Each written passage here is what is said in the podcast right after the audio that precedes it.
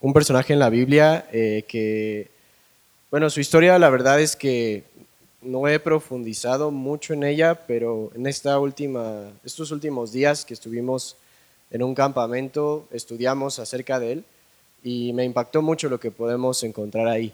Entonces, ah, ¿qué les parece si oramos para empezar? ¿Va? Señor, te damos gracias por esta mañana, gracias porque nos permites reunirnos, eh, porque has permitido que podamos despertar y venir. Eh, te pedimos que guíes pues, eh, este, este devocional, el resto del servicio, que seas tú hablando por medio de todos los que estén aquí, Señor, que tú te glorifiques siempre, que también gracias por la escuelita de los niños y que puedan seguir disfrutando su presentación y gracias por lo que tú permitiste y te ponemos esto en tus manos. En nombre de Cristo Jesús. Amén. Y bueno, eh, el personaje eh, es Nemías. No sé si muchos han escuchado acerca de Nemías. Nemías eh, fue alguien, de hecho, ah, creo que como canónicamente es de los últimos libros que se escribieron en, en la Biblia. O sea, él está 430 años antes de Cristo aunque en la Biblia está acomodado de forma diferente, no está de forma temporal. Eh, Nemías es de los últimos que están ahí. Entonces, a Nemías su historia le tocó que cuando él llegó, o cuando todo empieza, eh, Jerusalén estaba destruida. Había sido como asediada por, en ese momento gobernaba, me parece, el imperio persa, creo. Este, entonces habían sido tal cual eh, habían arrasado con la ciudad, muchos de los judíos estaban cautivos en esas regiones y Nemías era judío, tenía un rol muy importante en el reino, ya que él era el copero del rey. El copero del rey lo que hace en, esas situaciones, bueno, lo que hacía en, esos tiempos era que él probaba la comida antes del rey y, las bebidas y todo eso por si eh, estaban envenenadas, ya que pues había mucho, muchas cosas en juego en esas épocas. Entonces, el copero del rey literal era alguien de toda la confianza del rey, porque pues de él dependía su vida, literalmente. Así que Nemías era esto.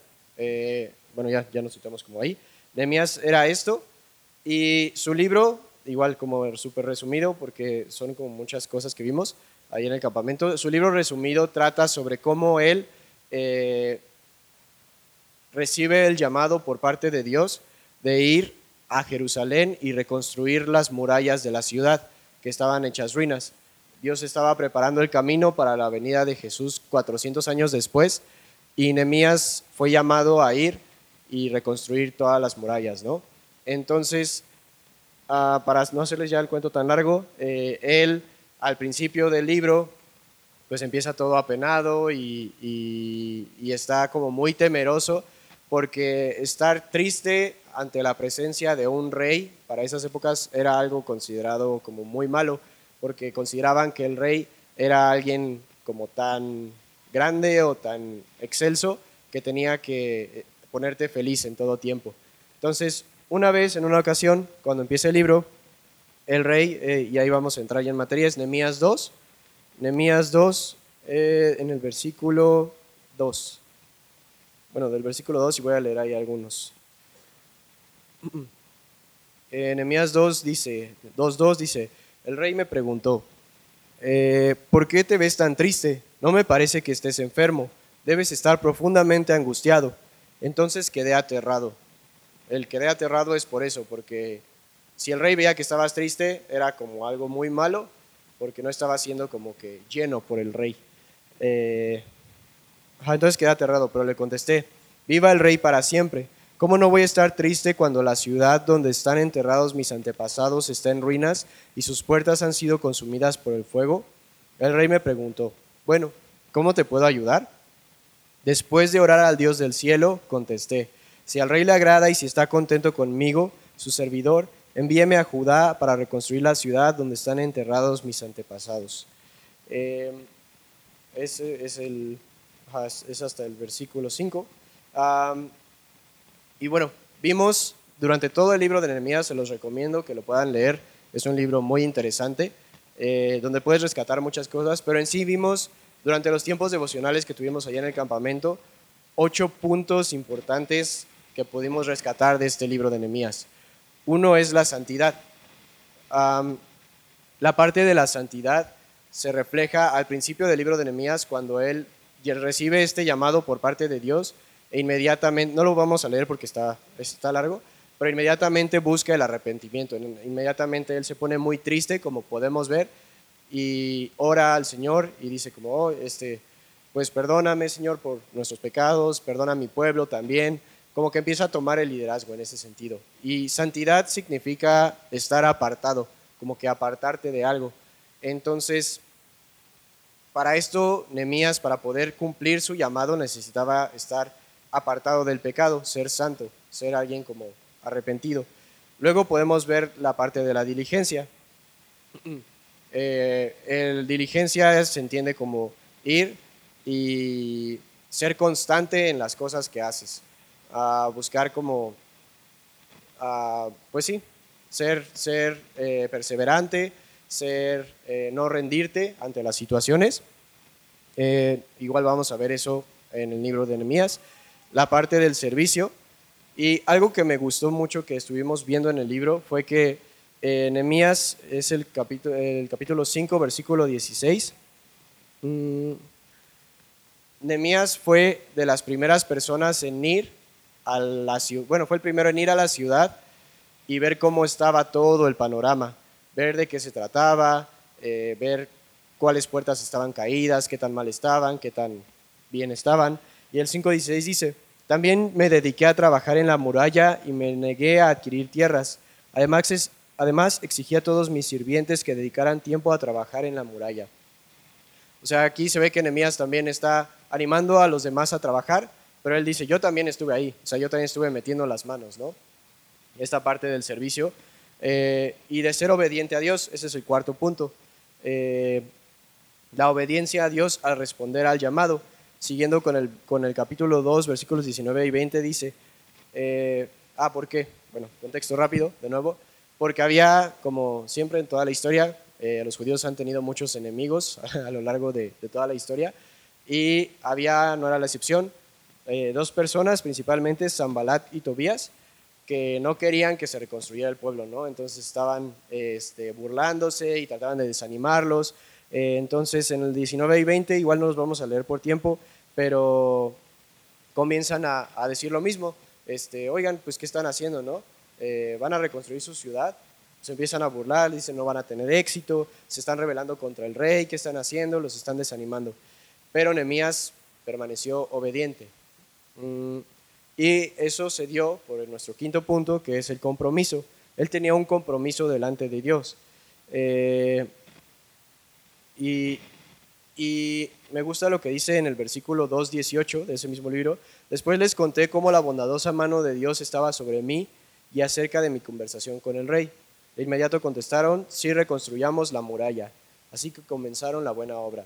Aquí es Nehemías platicando con todo el pueblo, pero me gusta que empieza como eh, siempre está recordando la bondadosa mano de Dios que estaba sobre él.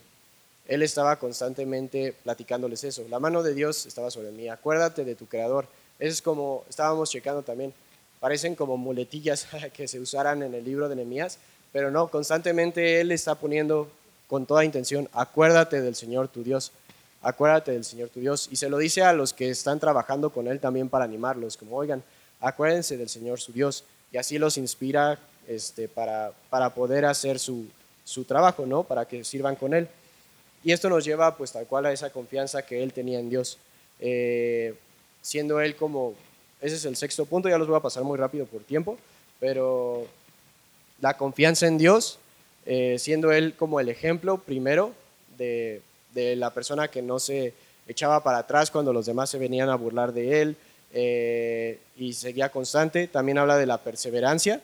Y aquí eh, sí voy a leer este versículo que es Nehemías 4, 14 a 17, ya será el último, que dice, luego mientras revisaba la situación, reuní a los nobles y a los demás del pueblo y les dije, no le tengan miedo al enemigo y aquí va esta parte.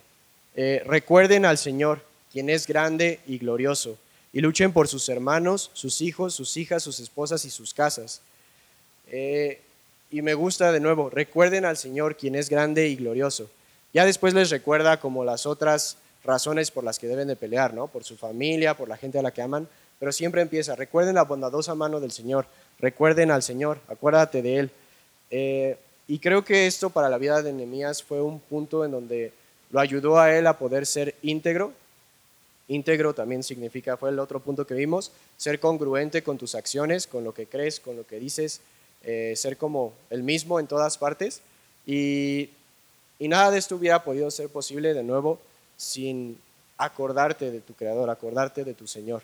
Nehemías necesitaba estar constantemente acordándose de eso, de que había algo mucho más grande que él, que le había encomendado tal vez esta misión, pero que también había prometido acompañarlo en medio de, esta difícil misión de reconstruir toda una muralla y creo que lo hicieron muy rápido, eh, por lo que recuerdo como de contexto histórico.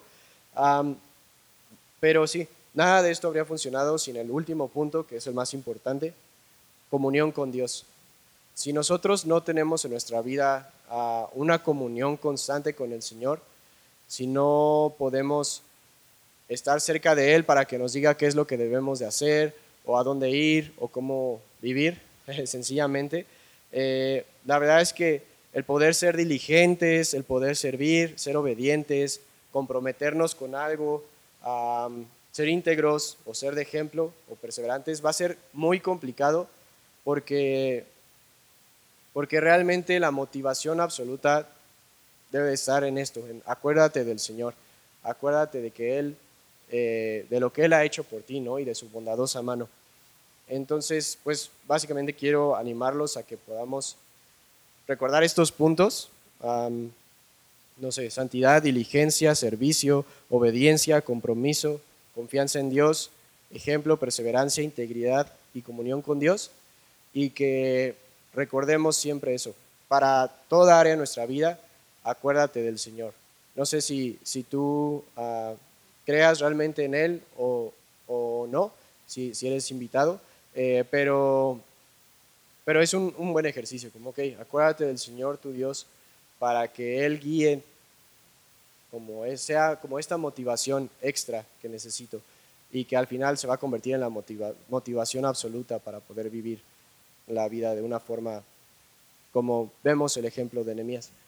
Entonces es un poco de lo que quería compartirles. Gracias.